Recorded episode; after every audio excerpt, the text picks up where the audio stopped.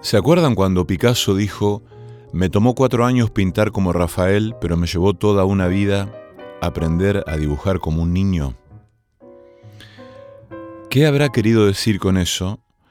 Bueno, yo entiendo así, sin pensarlo demasiado, que mm, hay, una, hay un salvajismo, hay una naturalidad, un fluir, una distracción que uno alcanza cuando hace algunas cosas durante la niñez que, que va perdiendo y que conforme pasa el tiempo, pasan los años, uno se, mm, se calcifica, va endureciéndose, va perdiendo espontaneidad, va perdiendo esa animalidad, ese contacto con la naturaleza, con lo natural, con la parte salvaje, con la locura probablemente, y va eh, administrando una técnica para algunas actividades que uno elige o uno desarrolla.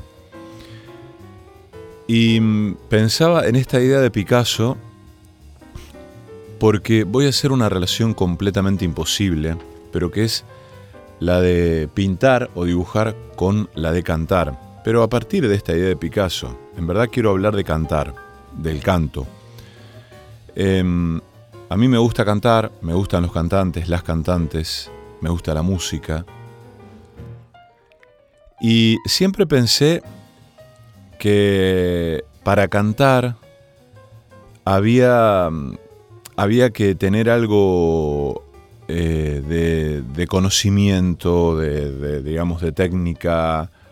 En verdad, a ver, voy a aclarar.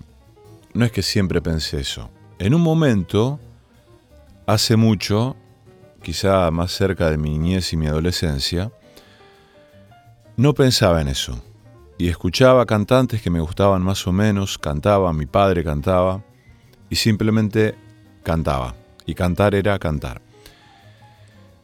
Y después cuando me fui relacionando con la música de otra manera y fui conociendo gente que se dedica de manera profesional a la música, eh, entendí ahí una dimensión un poco más, justamente más profesional de la música, pero que también vino con una gran dosis de inhibición, que, que por supuesto me dio mucho trabajo eso, ¿no? Es decir, desinhibirse en términos, no, no, no yo para cantar, no para cantar yo, digamos, sino para entender el asunto del canto y la tarea, la faena de cantar, como algo relacionado con eh, esa dimensión salvaje y animal que yo asumía cuando era más chico, ¿no? Em, por eso me gusta la pregunta, ¿qué es pintar? ¿Qué es dibujar? Relaciono esto que propone Picasso, me llevó toda una vida dibujar como un niño, que es una idea hermosa, con la pregunta, ¿qué es cantar? ¿Qué es cantar? ¿Qué diablos es cantar? Me parece una pregunta, una hermosa pregunta, em, a la que naturalmente todos darán una respuesta válida, propia y, probablemente hermosa también. Pero eh, a mí me da la sensación de que solo se canta cuando no se es muy consciente de qué pasa con la voz, de qué pasa con lo que se canta, de qué es lo que pasa con la música, con la letra.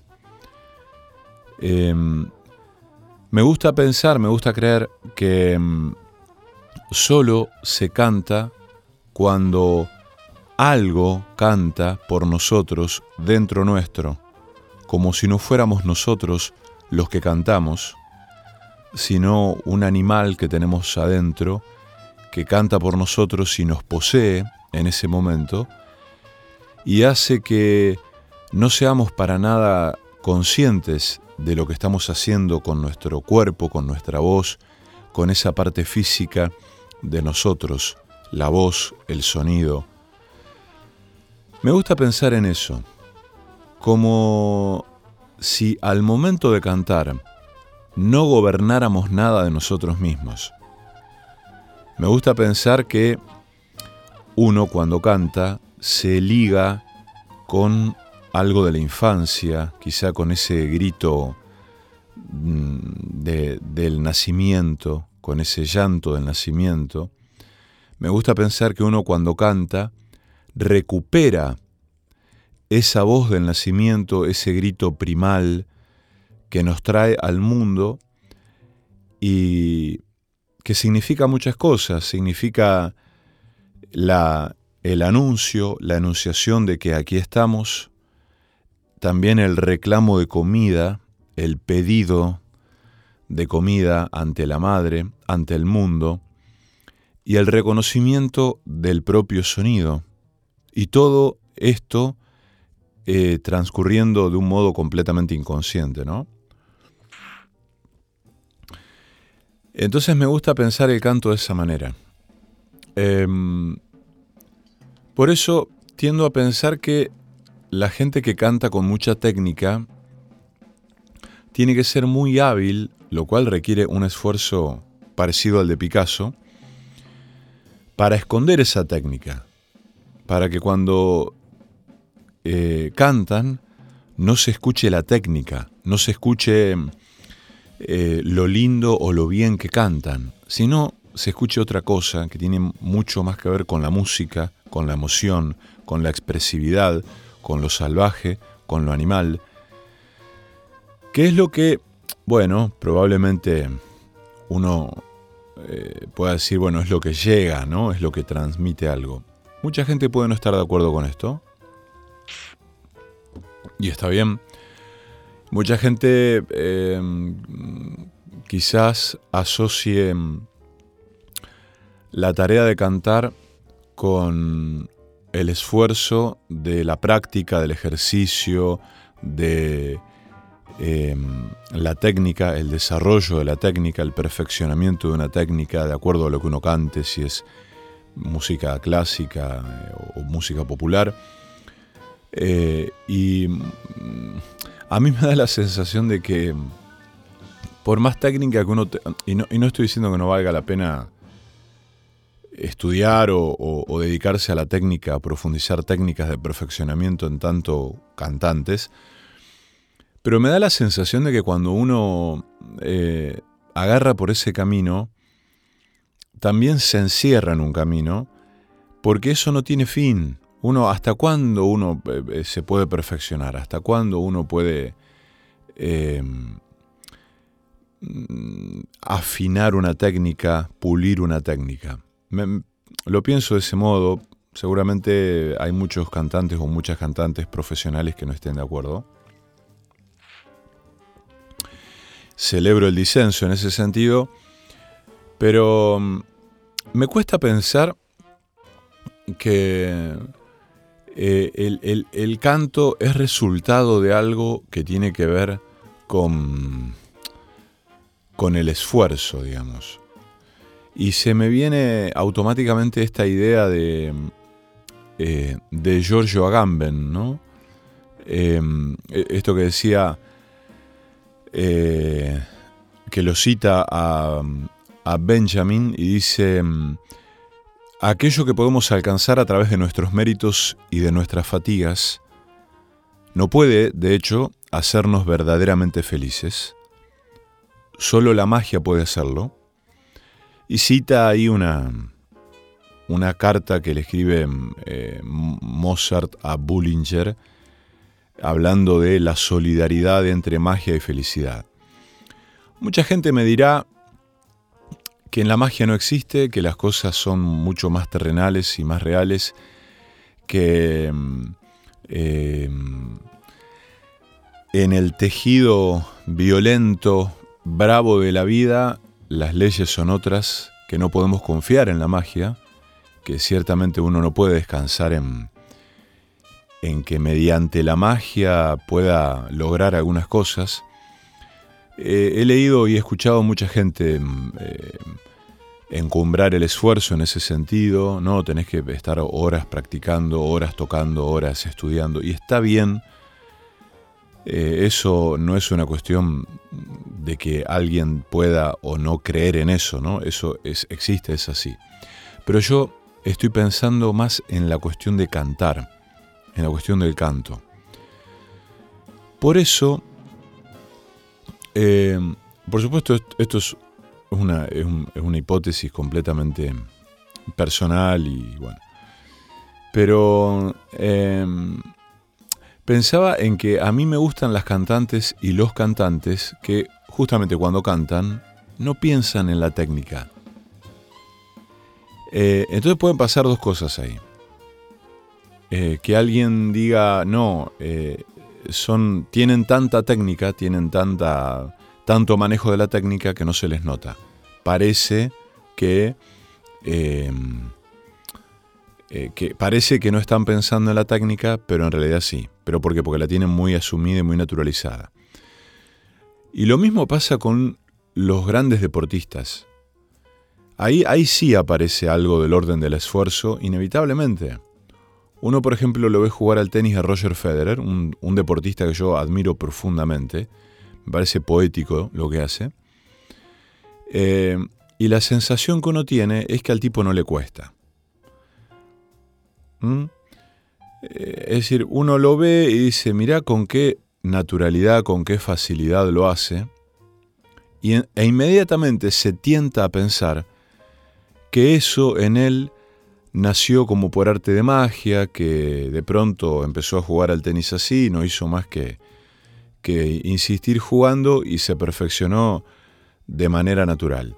Cuando todos sabemos que la verdad es otra, todos sabemos que por más talentoso y bello que sea jugando, Roger Federer, se rompió el alma entrenando, corriendo, eh, practicando, rompiendo raquetas, y que toda esa belleza que despliega jugando tiene un componente natural, intrínseco a sus genes, sí, pero también tiene un enorme componente de esfuerzo, de práctica, de horas y horas, eh, de esfuerzo físico, de entrenamiento, de entrega, algo que no siempre es agradable.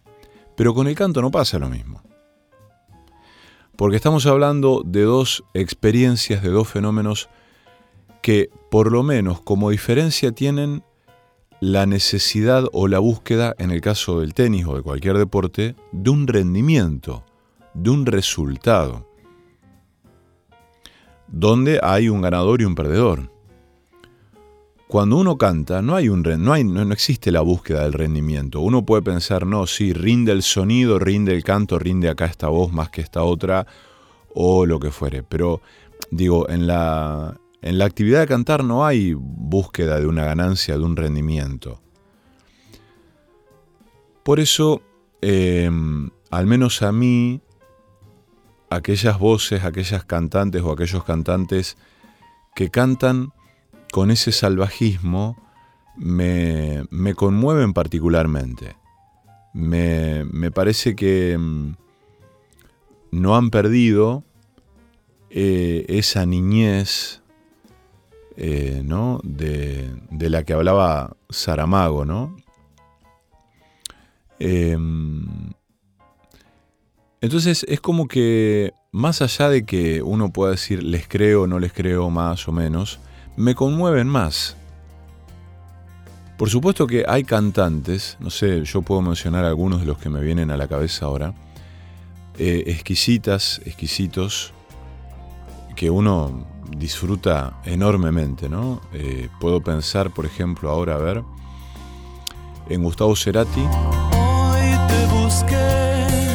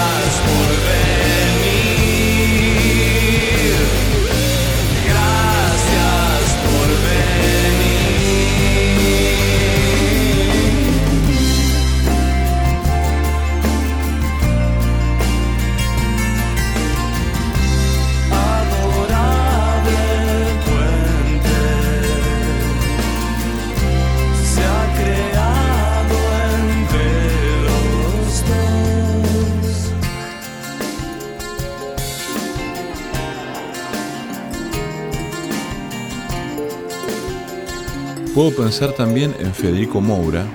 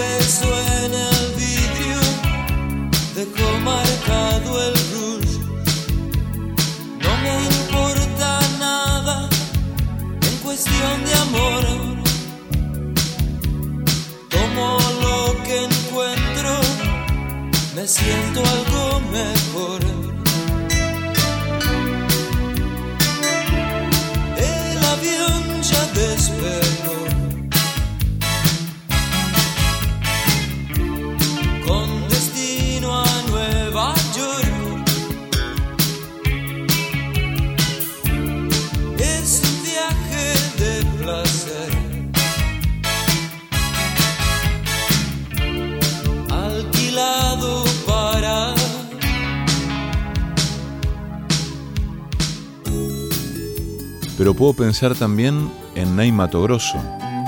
Existem coisas na vida das quais até Deus duvida. Tem beijos de boas-vindas, tem beijos de despedida. Tem choro, coro, decoro, entrada não tem saída. Tem fórum, falta de quórum, tem um toque de Midas. Tem quem apronte um salseiro, tem gente muito querida. Tem cara de pau de monte, morte por uma dívida. Tanta coisa pra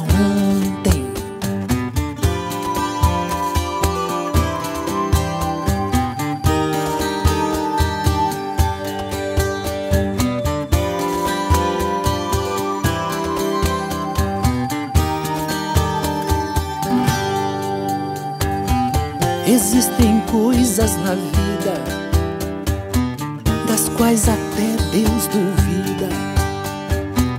Tem quem não tenha guarida nas vielas e avenidas. Tem olho da rua, becos, tem ouro de tolo, um touro, tem vaca e mulher parida. Tem gente que é só sucesso, como tem gente falida. Tem gente que não tem berço, bandido, gente excluída. Tem gente muito valente.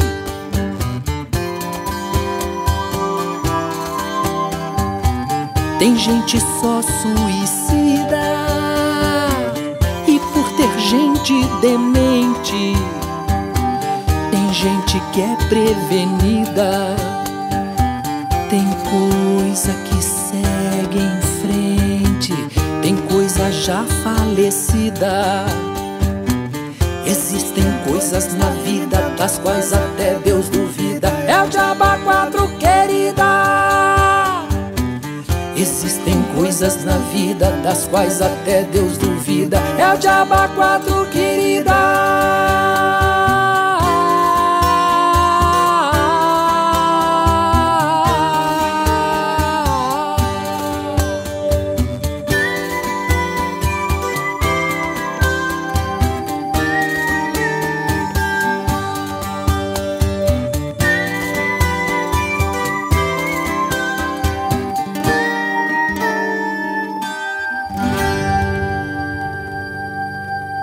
Pienso también en Gal Costa.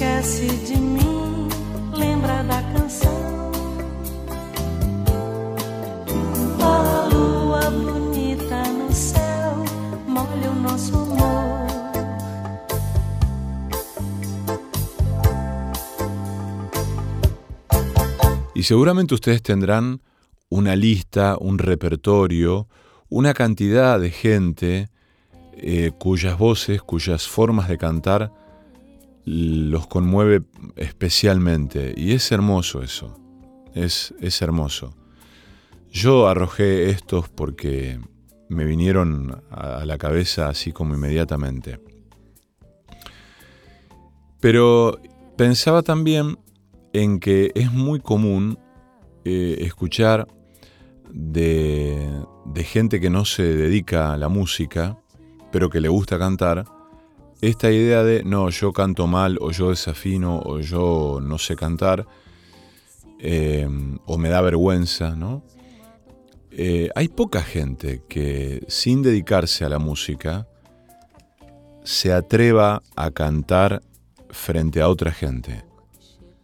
En una instancia de reunión, ¿no? Cuando, a ver, vamos a cantar, aparece un, instrumento. Alguien que, mm, alguien que no canta, que no, que, no, que no canta con frecuencia, que no lo hace de manera más o menos dedicada, eh, es muy común que aloje la creencia de que canta mal. Es muy común esto. ¿no? Es, es muy, no sé, me parece que es muy, eh, es muy frecuente, ¿no? Eh, quizá ustedes mismos se consideren malos o malas cantantes. ¿No? Eh, por eso esta, esta, esta figura del canto en la ducha, no tan lugar tan común, tan remanido, es como un lugar de, libertad, donde nadie nos escucha, estamos solos en nuestro habitáculo íntimo, higienizándonos y desplegamos ese canto. Ahora, ¿con qué tiene que ver eso? Para mí tiene más que ver con una distracción que con una desinhibición. Estamos distraídos y cantamos. Estamos distraídos, estamos contentos porque nos estamos bañando, no sé qué, y empezamos a cantar de manera espontánea. No nos proponemos cantar, simplemente el canto emerge, eh, surge, sale. Y para mí esa es una definición posible de qué es cantar. Es decir, es algo que sucede, que emerge de manera, de manera inesperada, de manera salvaje. En ese sentido, probablemente hay poca gente que cante, sino los niños. ¿No? Por supuesto que la música no es la única forma que puede alojar el canto. También lo es la literatura y sobre todo la poesía. No sé a ustedes, pero a mí cuando leo poesía me, me parece escuchar las voces de las autoras, de los autores. Bueno, por supuesto si conozco esas voces, naturalmente, ¿no? Si he escuchado a esa gente hablar alguna vez. Y si no, me los imagino, me las imagino. Hemos hablado, creo, hace bastante de esto alguna vez, cuando en ocasión de algunos festivales de poesía que se han organizado en la década del 90, fines de los 90, en la ciudad de Rosario, me pasó que he leído a varios poetas con mucha pasión y con mucho amor, y después los he conocido y los he escuchado leer sus propios poemas en voz alta y me he decepcionado. Es un fenómeno eh, extraño ese, pero mm, hubiera preferido no, no, no, no escucharlos. Eh, parece una locura, pero es así, así lo siento. Al que sí había escuchado y me encantó cómo, cómo leyó y me encantó su voz es a Juan Hellman, eh, a quien escuché varias veces leer y me parece, siempre me pareció muy conmovedor. Y justamente hay, un poema eh, de Juan Hellman que, que habla de, bueno, no es que habla de cantar, habla del dolor, como buena parte de la obra de Hellman, pero que un poema breve que se llama Tiempos, que dice, es en este verano que tus ojos se pierden, de repente tu voz cuesta, con llagas tu mano es un pichón abandonado, te arrasaron la cara, te reventaron, te rompieron, es hora de que empieces a cantar. Eh, después hay, hay voces de poetas que me resultan francamente estremecedoras, pero estremecedoras. Eh, la voz de Claudia Massín, por ejemplo, me parece mm, impresionante. Me parece que tiene una voz que dice mucho ya desde el punto de vista sonoro. Hay como una música en la voz de Claudia que es eh, que suspende el tiempo, ¿no? Suspende, es algo como que queda en suspenso. Y cuando uno la escucha leer algunos de sus poemas, directamente es un puñal entrando en, en el pecho. Em, estoy viendo, ¿no? ¿Qué poema puedo leer de Claudia? Corazón salvaje.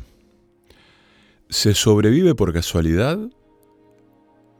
¿Por mera insistencia? ¿Por terquedad? ¿Por error? ¿Por no saber reconocer cuándo es la hora de la retirada? ¿Cuál es el límite de la propia resistencia? ¿Cómo te salvaste?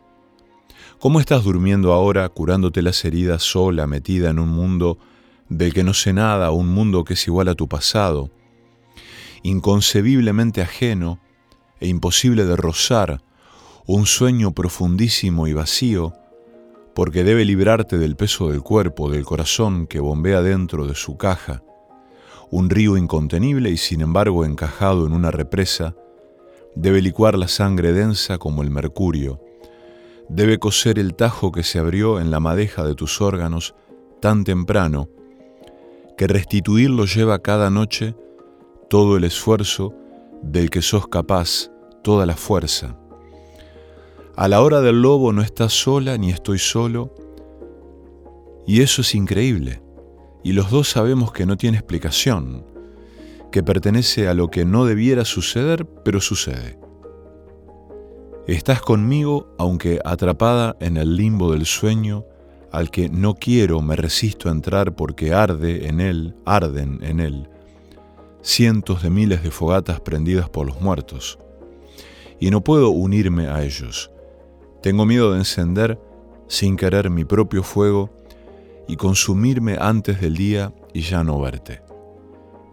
Entonces voy a esperarte de este lado hasta que vengas, liviana como si anduviera suelta, como si no llevaras los grilletes ni la cuerda atada a los tobillos, al cuello, como si no supieras cuándo empezó el cautiverio y vinieras a traerme la calma y no el tormento que te dieron, como si llegaras por un milagro que nunca entenderás, entenderemos, a dejarme en las manos lo que nunca conociste ni fue tuyo, lo que no te tocó en el reparto caprichoso de los bienes.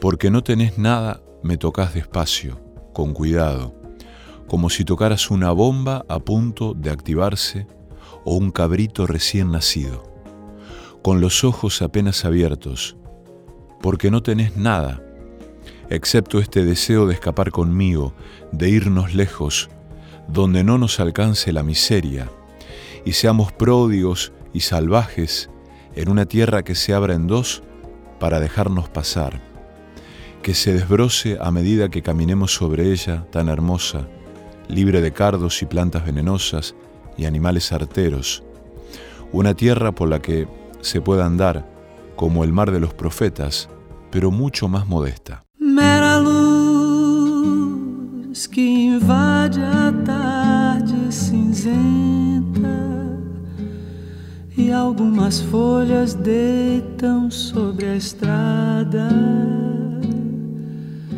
O frio é o agasalho que esquenta o coração gelado quando venta, movendo a água abandonada. Restos de sonho sobre um novo dia, amores nos vagões, vagões nos trilhos. Parece que quem parte é a ferrovia, que mesmo não te vendo te vigia como mãe, como mãe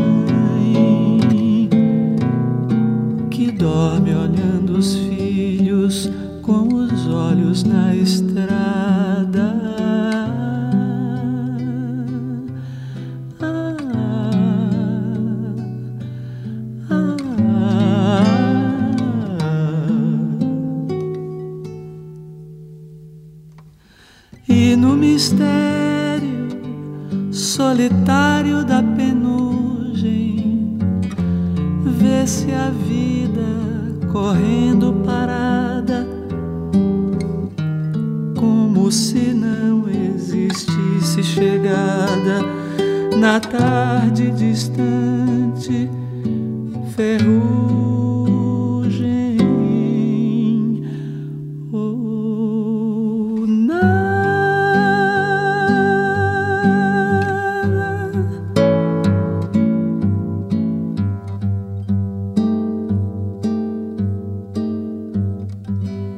Te envilece, la noche te redime.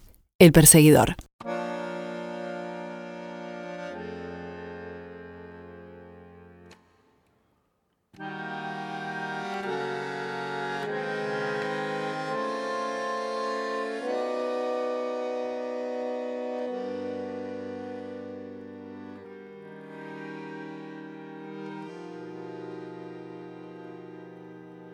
Aparecen las voces de los poetas, de las poetas, en sus poemas, pero no la voz poética, no eso que en literatura mm, es un hermoso tema, es la voz del poeta, la voz del narrador.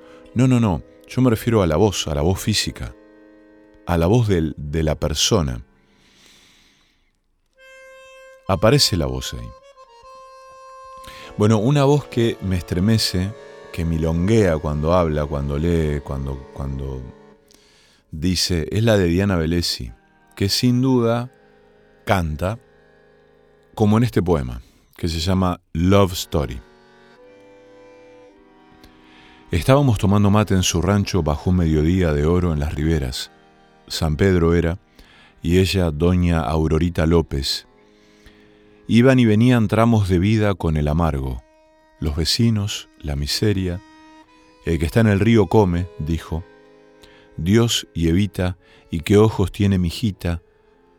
Hasta que el relato ancló en su hombre escuchando manso mientras hacía el estofado.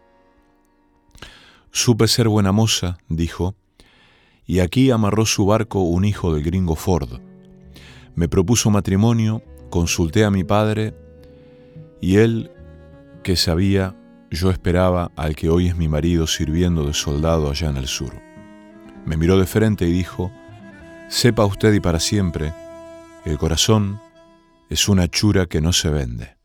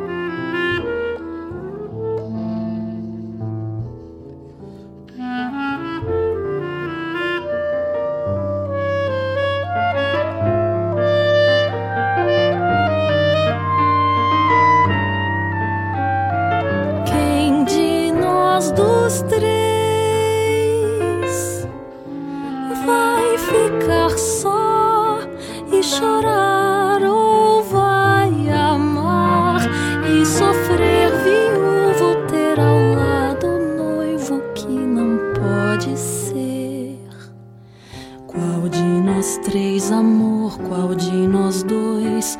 Quem dança agora, amor, qual de nós três?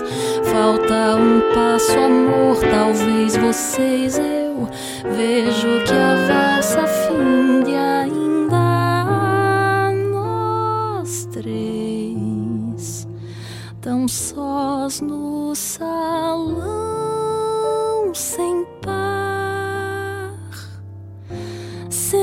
Supor porque o amor e a vaga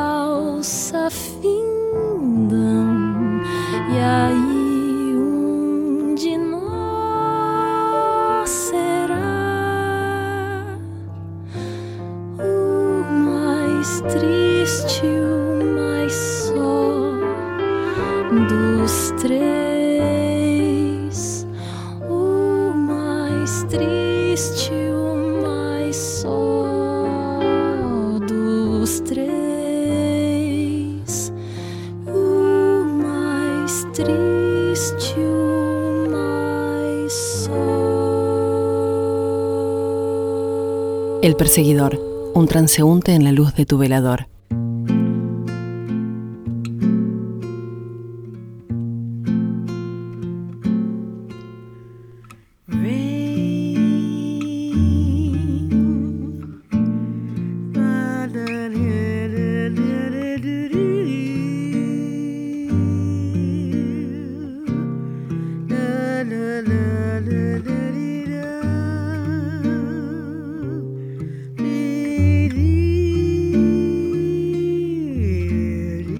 que hizo verdaderamente un arte de la improvisación, em, tanto así que inventó un, no sé si un género, pero un modo dentro del jazz, em, que es el scat, es Ella Fitzgerald. Ella lo que hacía era em, improvisar sobre una melodía de alguna canción, de algún tema, y hacía un solo, del mismo modo en que lo, lo haría cualquier instrumento, ¿no? Que pueda seguir una, digamos, una, una, melodía de manera improvisada, que puede improvisar sobre la melodía. Bueno, Ella Fitzgerald hacía eso con su voz, por ejemplo aquí. Thank.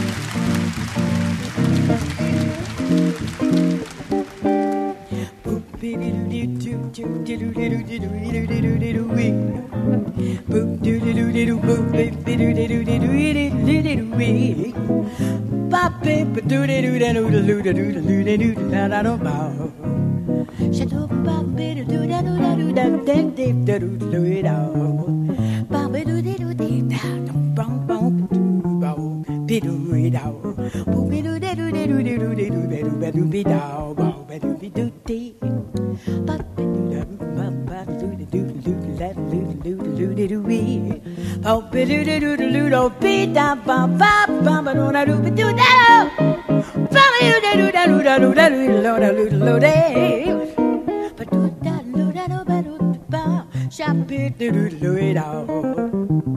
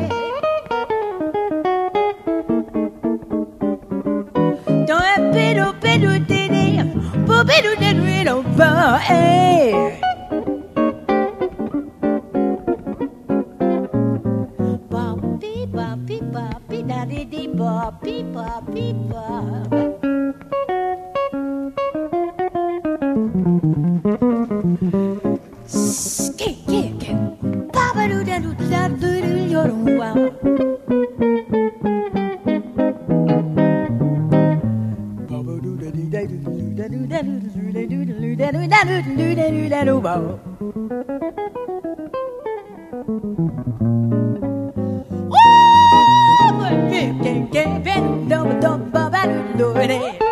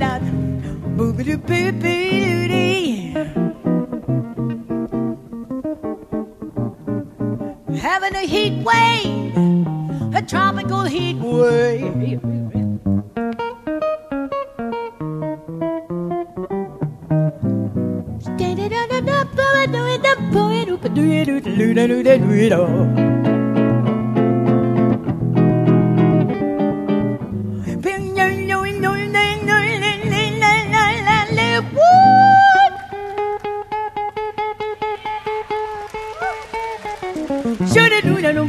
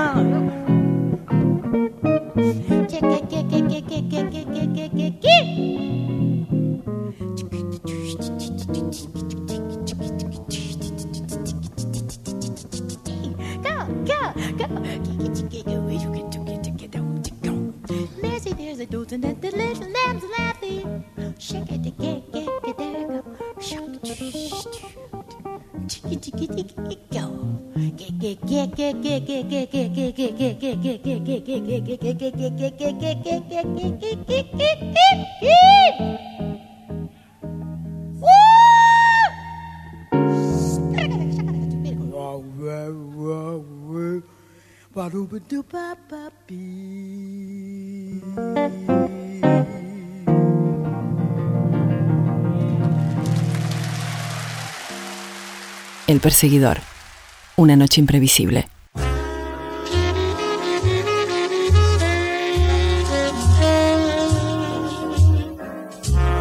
There I go, there I go, there I go, there Pretty baby, you are the soul that stops my control. Such a funny thing, but every time you're near me, I never can behave. You give me a smile and then I'm wrapped up in your magic. There's music all around me. Crazy music, music that keeps calling me so very close to you, turns me your slave. Come and do with me any little thing you want to. Anything, baby, just let me get next to you. Am I insane or do I really see heaven in your eyes? Bright as stars that shine up above, you're in the clear blue sky. How I worry about you, just can't live my life without you, baby. Come here, don't have no fear. Oh, is there wonder why? I'm really feeling in the mood for love. And tell me why. I Stop to think about this weather, my dear.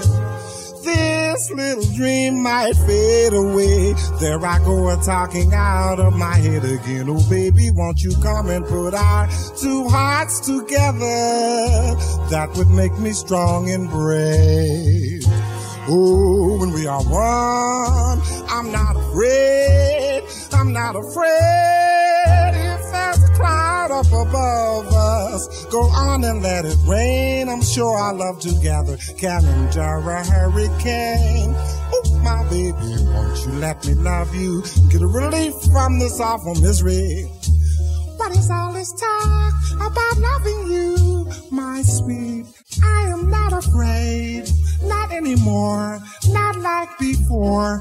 Can't you understand me now, baby? Please pull yourself together, do it soon. My soul's on fire, come on and take me. I'll be what you make me, my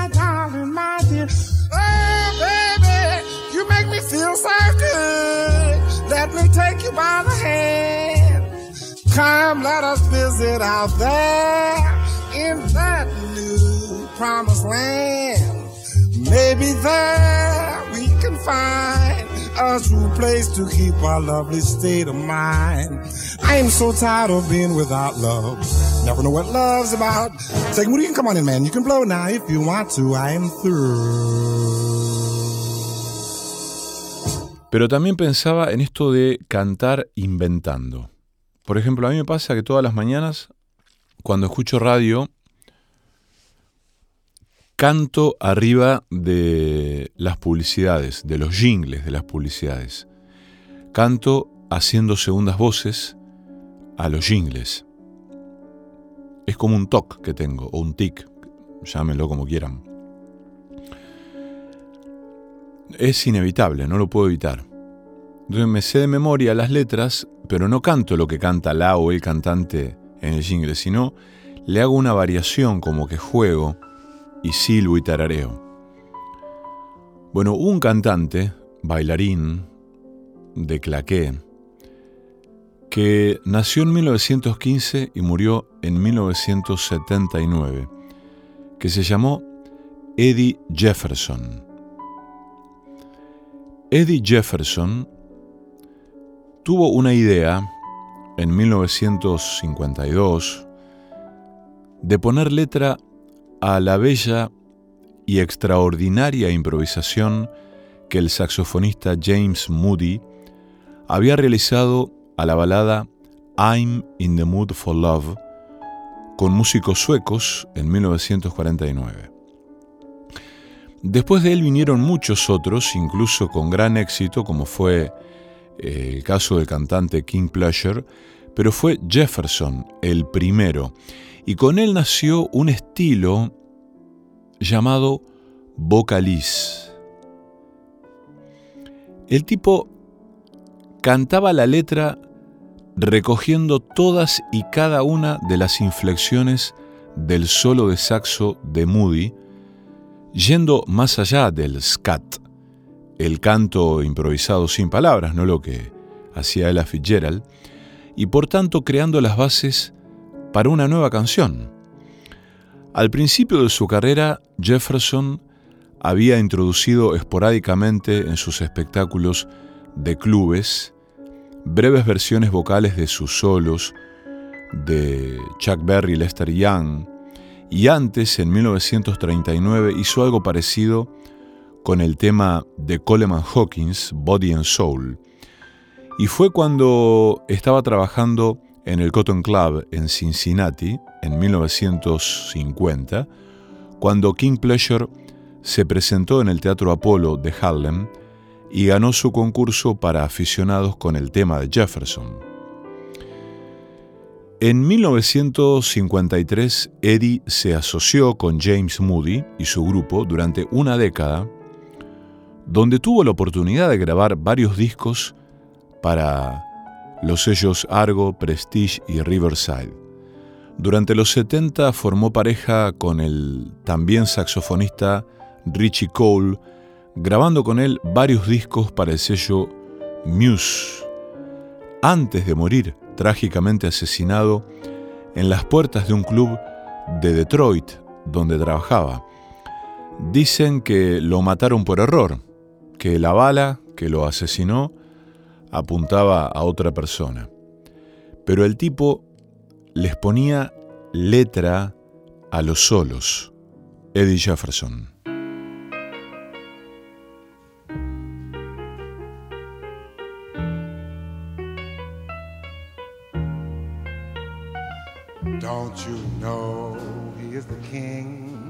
Saxophones? Yes, indeed he is. talking about the guy that made it sound so good. Some people know him by the beam, but Hawkins is his name. He sure can swing and play birdie too. Sounds good to me, should sound good to you. I love to hear him playing body and soul, very pleasing to the ear. When I first heard it on the record, I just stopped right there. Sounded like a band of angels in the sky, and I have never ever heard a sweeter tone. In fact, I paid no attention to the saxophone.